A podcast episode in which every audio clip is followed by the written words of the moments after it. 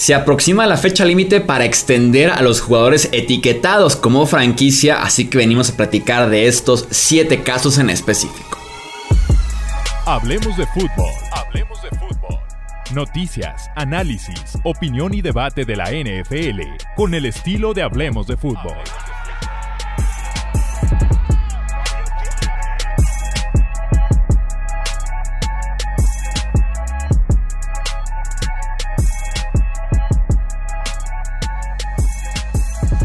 ¿Qué tal amigos? ¿Cómo están? Bienvenidos a un episodio más del podcast Hablemos de Fútbol. Yo soy Jesús Sánchez y vamos a centrarnos en estos 7 nombres que tienen actualmente la etiqueta de jugador franquicia porque este 15 de julio es la fecha límite para que los equipos puedan extender su contrato.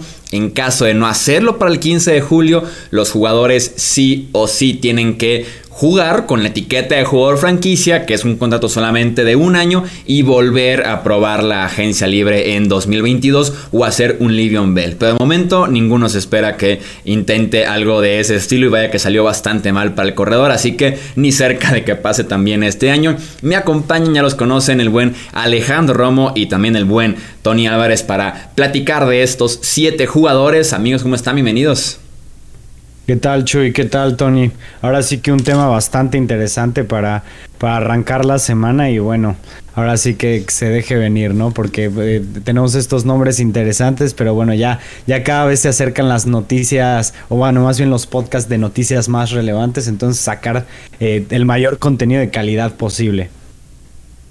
Sí, ¿qué tal muchachos? ¿Cómo están? Eh, un placer como siempre y, o sea, aunque todavía falte eh, algunas semanas para que ya regresen los contactos en el emparrillado, aunque sea en entrenamiento, este tipo de noticias nos mantienen alerta, nos mantienen al tanto y la verdad es que sí van a impactar mucho las decisiones que los equipos tomen en los próximos meses. Sí, así es, aquí se viene cocinando ya un poquito de la agencia libre 2022 o también quién pudiera estar molesto entrando a training camps que tarden en presentarse por ahí algunos días. Entonces, esto va a ser relevante porque son muy buenos jugadores. Vamos viendo si se quedan más tiempo en sus respectivos equipos. Arrancamos con Allen Robinson, que tal vez es el jugador principal, el wide receiver de los Bears, que ha sido tema polémico justamente Allen Robinson en este podcast. Wide receiver top 8 si me preguntan a mí. Si le preguntan a Tony y a Romo, seguramente no opinan lo mismo. Pero, ¿qué pasará con Allen Robinson y los Chicago Bears? El tema aquí con la relación de la gerencia es muy complicado. Está roto prácticamente ese vínculo que existía entre dirigentes y, Allen Robinson. El año pasado el mismo wide receiver se lo va a decir de esta fecha límite, si no tengo contrato para ese momento, me voy de aquí. En efecto no llegó ese contrato, lo retienen a la fuerza con etiqueta de jugador franquicia eh, y eso hace que esté un poquito complicado el futuro de Robinson en Chicago. Está difícil, ¿no? Porque por su situación, digo, sabemos que es un receptor muy bueno, eh, pero ha tenido la mala fortuna o más bien ha hecho las malas decisiones, al menos con Chicago, de irse a un equipo que le brindaba poco futuro eh, para, digamos, exigir mucho en un contrato, desde mi punto de vista, por la cuestión de productividad, ¿no? Sabemos que el talento está ahí, sabemos que incluso con Trubisky brilla bastante, eh, lo hizo con Nick Foles también, entonces sabemos que tiene el talento, pero la cuestión aquí es qué tanto, eh, o más bien de qué manera evaluar o, o cómo le puedes pagar si no tiene, digamos, la producción que, que esperas de alguien, de alguien, digamos, con una, o sea, que, pida tanto dinero, ¿no? Tengo que buscar los números de Allen Robinson porque sí tiene la producción, ¿eh? Pero para ganar lo que quiere ganar, porque ¿en cuánto está la etiqueta de, jugador? Pues la temporada pasada tuvo 102 recepciones, 1250 yardas, 6 ah, touchdowns. y la antepasada, 98 recepciones, 1147 yardas y 7 touchdowns. Sí, Allen, Robinson es esa prueba de corebacks malos. El tipo de todos modos produce. como tipo Hopkins, ¿no? Pero cuenta. fíjate, yo no soy tan fan de él. Admito que es muy bueno. Simplemente sí lo extendería o intentaría extenderlo, pero hasta qué, hasta qué punto, hasta qué rango. O sea, si es bueno, si es muy bueno, no es elite. Yo no estaría pagando en el rango de los 17 millones. Mm, yo creo que estaría cómodo bueno, digamos que con la inflación, digamos que mi, número sería entre 15 y 17 millones, se me haría muy legal para Allen Robinson. Ahí sí le pagaría. Ok, está interesante. Yo, híjole, yo creo que sí, y yo siento que la elección en el draft de los Bears para quarterback me parece que fue una forma que hasta el momento, según reportes, no ha dado resultado, al menos en mi teoría. Una forma como de, de tratar de atraerlo o de mantenerlo, de, ok, no te hemos ayudado mucho con los quarterbacks a pesar de los números que has puesto. Mira esto. Es un quarterback que creo que pudieras tener química con él, que tú le vas a ayudar con tu veteranía. Vamos a tratar de empezar de cero. No sé si los osos ahorita tengan eh, su mente en el, en el sentimiento de la afición con la situación que ahora tienen de tal vez mudarse a unas millas de downtown eh, en Chicago, ya no estar más en Soldier Field en los próximos años, a pesar de que podrían jugar ahí todavía hasta la siguiente década. Pero ha sido algo que ha sonado fuerte en la afición. Y esto tiene que tomarse como una prioridad, ¿no? Porque pues, se busca ganar ya. Ahora, insisto, yo siento que el haberle dado un quarterback de características en las que con su juventud, atleticismo, eh, brazo joven y fuerte, creo que le podrían ayudar a Dan Robinson y también la directiva en ese momento decir la oficina, mira lo que te traje, cómo le hacemos para arreglar nuestra terrible situación y que te quedes. Ahora, eso significa soltar una fuerte cantidad de dinero. No nada más con un buen jugador va a ser suficiente como para que Dan Robinson diga, ok, me quedo, porque como lo acabamos de escuchar, los números están pese a los malos quarterbacks que ha tenido. Entonces ahí es donde él y su agente van a decir, a ver, espérame, imagínate con un buen quarterback lo que te puedo aportar. Que no es lo único que se debe de voltear a ver en Chicago, es cierto, pero imagínate con un Allen Robinson ahí, con un juego terrestre estable, para ayudarle a un quarterback joven, novato, que seguramente va a ser el titular hasta el próximo año, o al menos a la mitad de este, según reportes. Ok, está bien pero hay futuro al menos en el papel para los Bears, ¿no? Yo creo, que sí. le tienen que pagar, o al menos convencerlo, ¿no? Yo también lo haría, creo que sin duda alguna Fields puede aliviar la situación que existe actualmente con Robinson, pero lo vería hasta que jugara, o sea, que realmente alivianara esto hasta que Fields juegue y lo demuestre, porque también con Trubisky llegó como una selección alta, sin querer compararlos, pero al final de cuentas es en el campo lo que puede alivianar según el nivel de Justin Fields y en el campo ya sería muy tarde para extender a Allen Robinson. Yo también lo haría, sin duda alguna me parece un wide receiver top 8, eh, pero creo que no lo creo que no firma, creo que no firma antes del 15 de julio. Eh, pasamos al siguiente wide receiver, otro gran nombre entre los rankings de la NFL que es el de Chris Godwin, apenas 25 años. Eh, fue etiquetado para poder darle esa prioridad de extender otros contratos, de poder retener a 22 titulares. Los Buccaneers que estuvieron iniciando el Super Bowl van a estar todos de regreso, pero va a ser complicado si ya estuviste pagando ciertos contratos, extendiste al mismo Tom Brady incluso, también pagarle a Chris Godwin este mismo off-season. ¿Cómo lo ves, Tony? Yo siento que tienen que hacer todo lo posible para que se mantenga, pero pero evidentemente el que no le pudiste ofrecer un contrato largo y grande por tu situación actual es un impedimento. Yo creo que aquí va a haber eh, eh, algo de común acuerdo en lo que la oficina de los Bucks hablará con Godwin y le dirá, mira, hoy no te puedo ofrecer tanto porque no tengo. Eh, vamos a cerrar este año así. No sé, yo creo que este tipo de negociaciones eh, no es lo correcto llevarlas a cabo durante la temporada, tiene que ser antes de que arranque. Y en esta situación, pues los Bucks van a seguir teniendo este problema del dinero hasta que termine. Una vez concluida la temporada, me parece que sí se van a arreglar, porque además, muchachos, siento, no sé por qué tengo el hunch de que Tom Brady se va a mantener ahí otro año, ¿no? O dos. Entonces es otra oportunidad para ganar.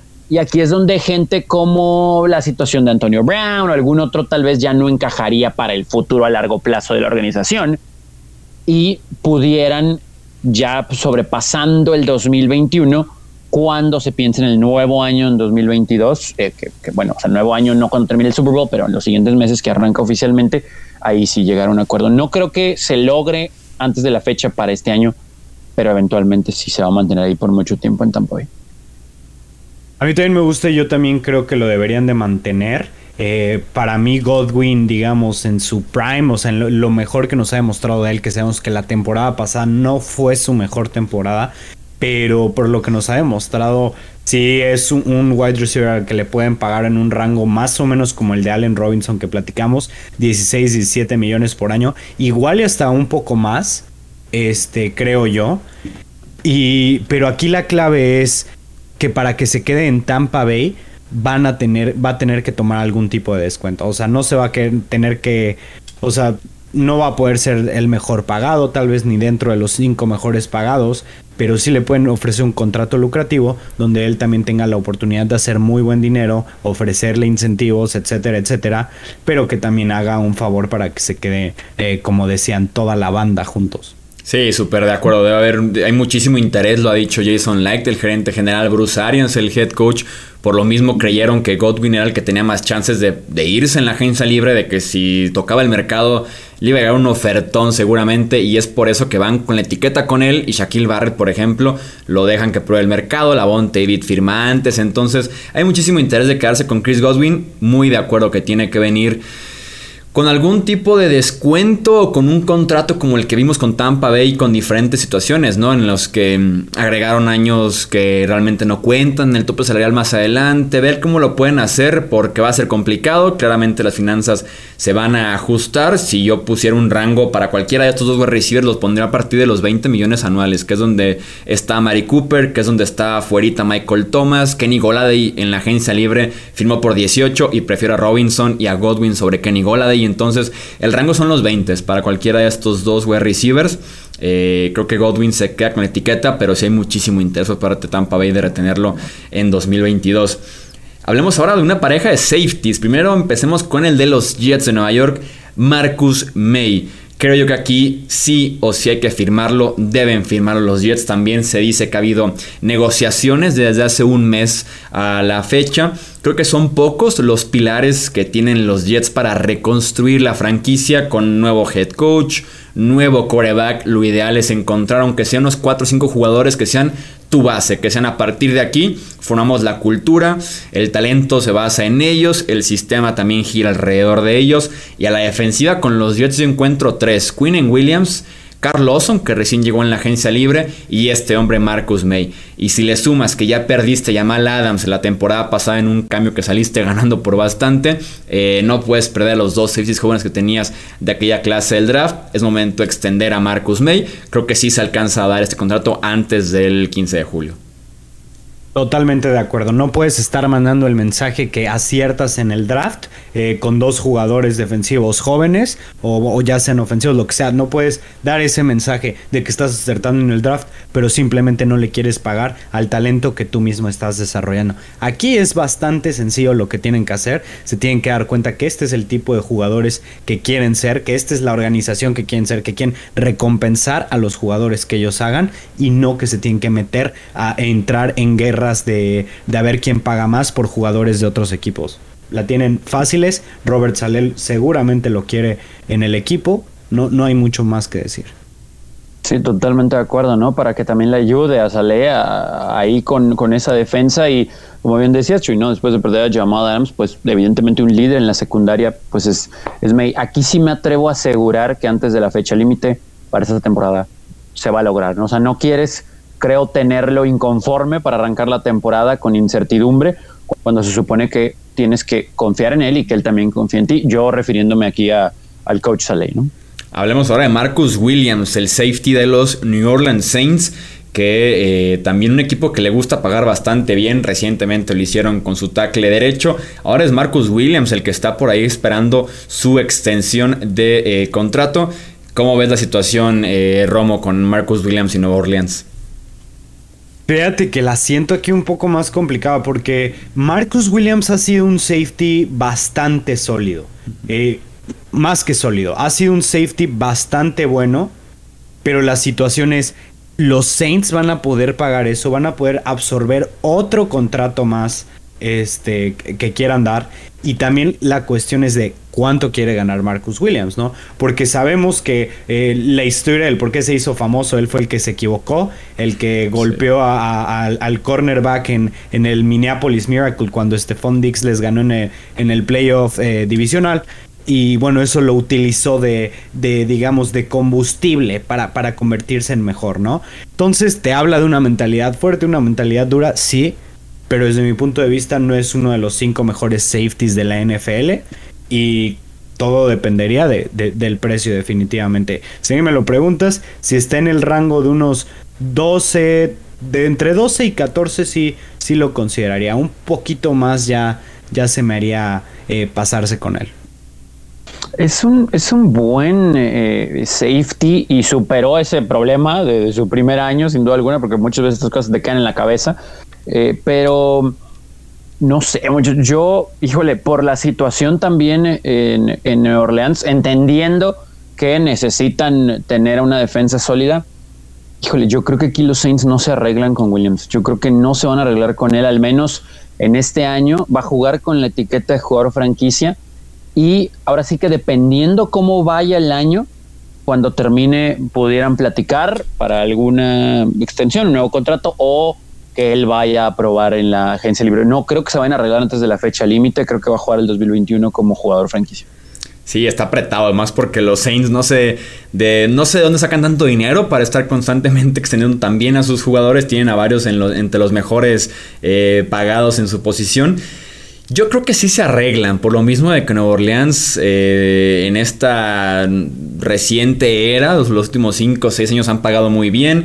En, ya perdieron a Von Bell en la agencia libre pasada, que era la pareja de Marcus Williams ahí en la última zona del terreno de juego. En esta misma agencia libre estaban entre etiquetar a Marcus Williams o etiquetar a Trey Hendrickson. Van con Williams, Trey Hendrickson se va a los Bengals, entonces eh, de qué sirvió etiquetar a Williams. Al final de cuentas vas a perder a los dos, a Hendrickson y a Williams.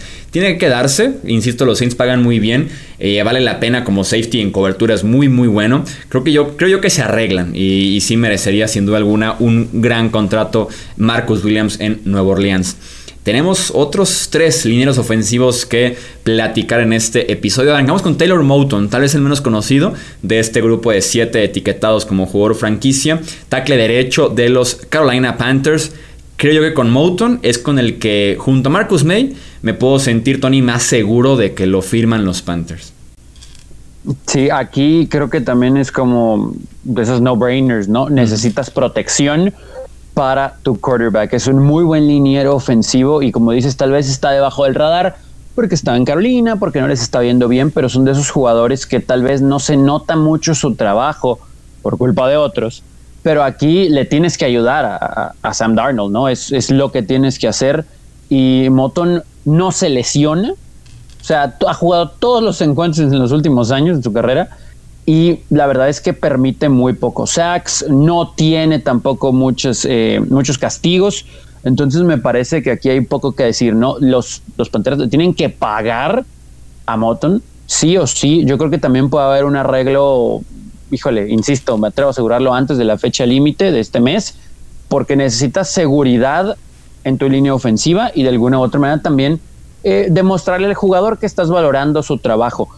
No sé qué tan elevado vaya a ser comparado con otros linieros, pero sí creo que Carolina, que no tiene tantos problemas en el salary cap, etcétera, puede darse el lujo de tener un buen contrato por, ¿qué les gusta? Mínimo, mínimo tres años y, ah, que ande alrededor de los 13, 14. Uy, ojalá dijeran los Panthers ese precio.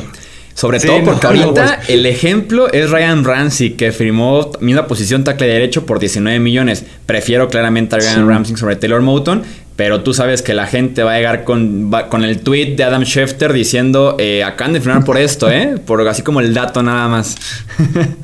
Sí, no, definitivamente. Y, y, yo creo que de toda la lista de jugadores que trajimos, es con el que yo me sentiría más seguro, incluso eh, sobre Marcus May, eh, por el hecho de que Moton desde que entró a la liga como un pick de segunda ronda ha sido un jugador extremadamente sólido, es excelente para la cobertura del pase, se ha visto ya por varios años que es tan sólido como una piedra, literalmente, eh, permite muy muy pocos sacks, muy pocas presiones, que eso es otra de las cosas más importantes en cuanto a cobertura, que, que deje a su quarterback actuar, de hecho es uno de los únicos dos o tres, me parece, linieros ofensivos que no tuvieron un juego donde, donde permitieron cuatro presiones o más. Entonces, extremadamente sólido, quarterback nuevo, traes un proyecto bastante interesante con Matt Rule, con, con, un cuerpo de wide receivers que se ve interesante, tienes a Christian McCaffrey, dale la protección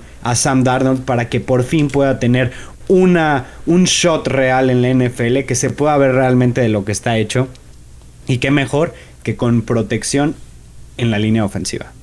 Sí, sumamente de acuerdo. Lo que agregaría sería que el resto de la línea ofensiva de los Panthers es prácticamente basura. Cameron Irving, tackle izquierdo, llegó en la agencia libre. Eh, ha fracasado en donde ha puesto un pie, sobre todo jugando tackle izquierdo. Pat Elflin llegó en la agencia libre.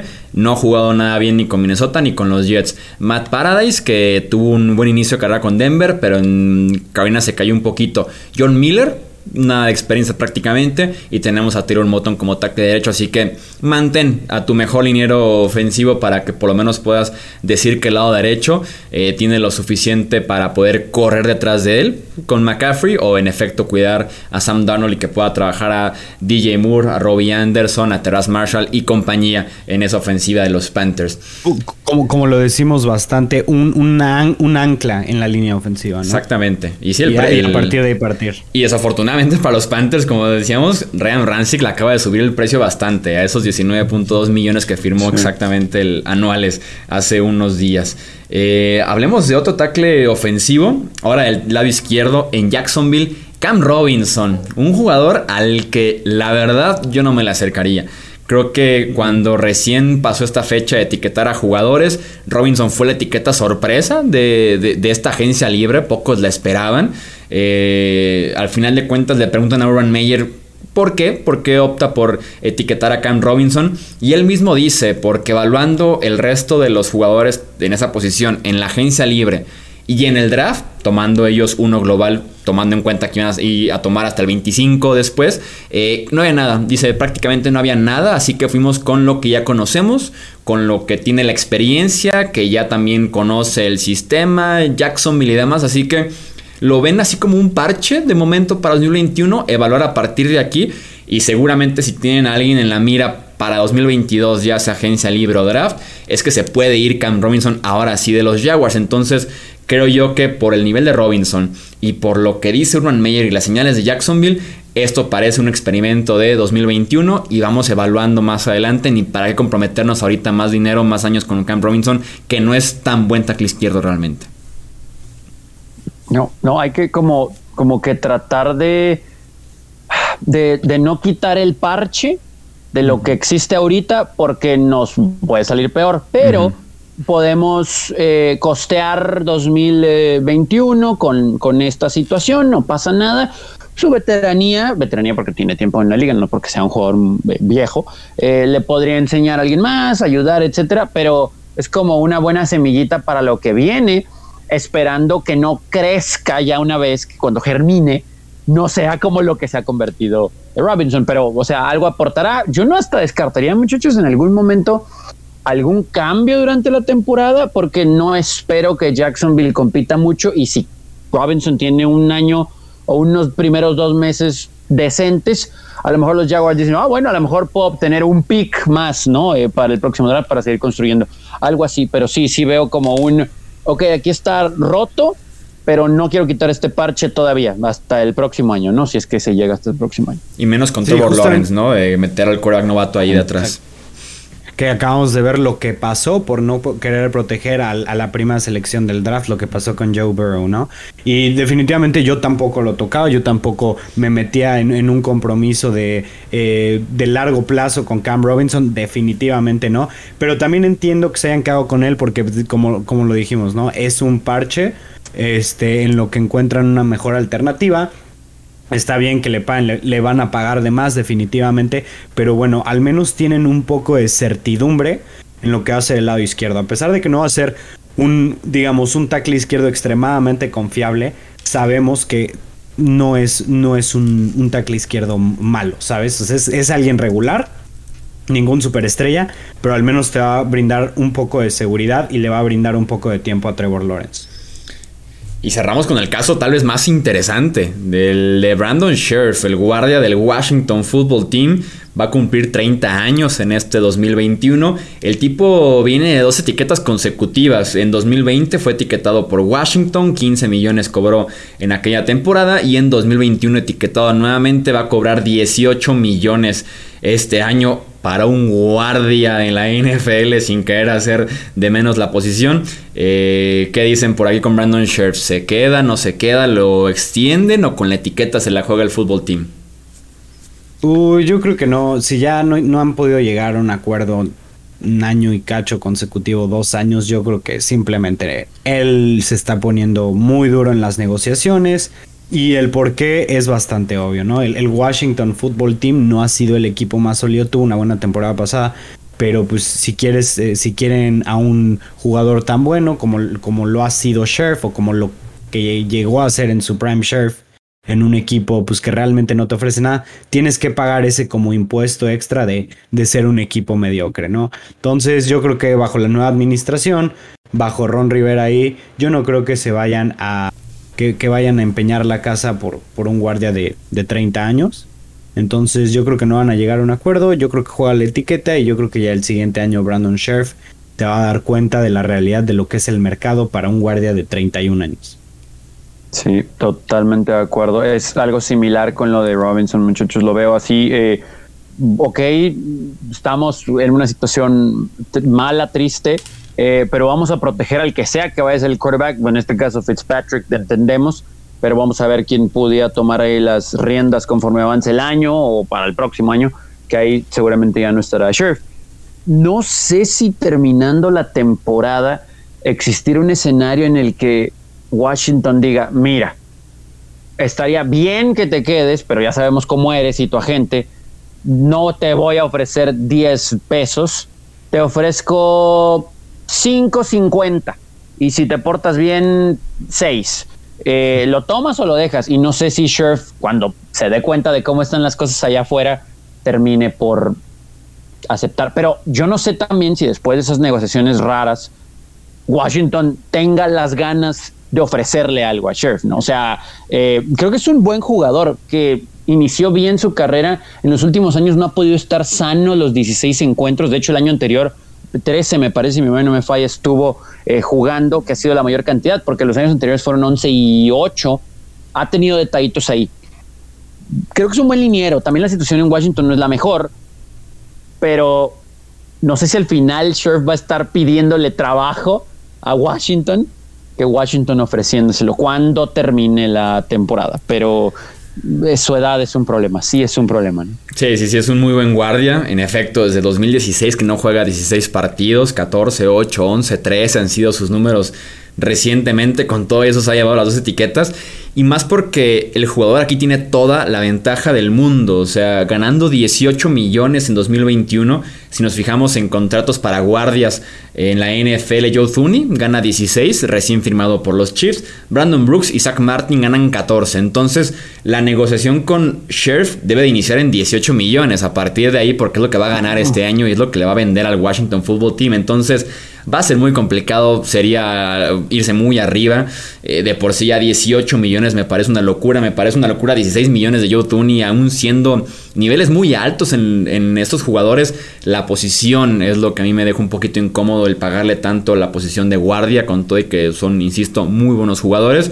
Eh, creo que no, creo que ahora sí estamos frente al final de, Sheriff con el fútbol team. Si no hace como dices Tony, después del año vamos viendo si lo juega completo, su mercado, evaluarlo otra vez. Y si sí, pudiera regresar tal vez con algún descuento para Washington. Eh, pero sí, aquí el jugador tiene toda la ventaja que es el ser etiquetado dos veces y que una tercera vez es prácticamente imposible por lo que representa en términos de lo que ganaría ahora sí el jugador. Ya sería una locura poder igualar algo así con etiqueta de jugador franquicia. Vamos viendo qué pasa con Brandon Sheriff y con el resto de esta lista. Repito, el 15 de julio es la fecha límite para que firmen extensión de contrato o un acuerdo multianual. Y si no, tienen que jugar con contrato de un año, el que tiene actualmente con etiqueta de jugador franquicia, y volver a probar la agencia libre en 2022. Por eso la importancia de esta fecha. Eso es todo entonces por este episodio del podcast Hablemos de Fútbol. En nombre de Alejandro Romo, Donny Álvarez, yo soy Jesús Sánchez. Hasta la próxima. Gracias por escuchar el podcast de Hablemos de Fútbol. Para más, no olvides seguirnos en redes sociales y visitar hablemosdefutbol.com.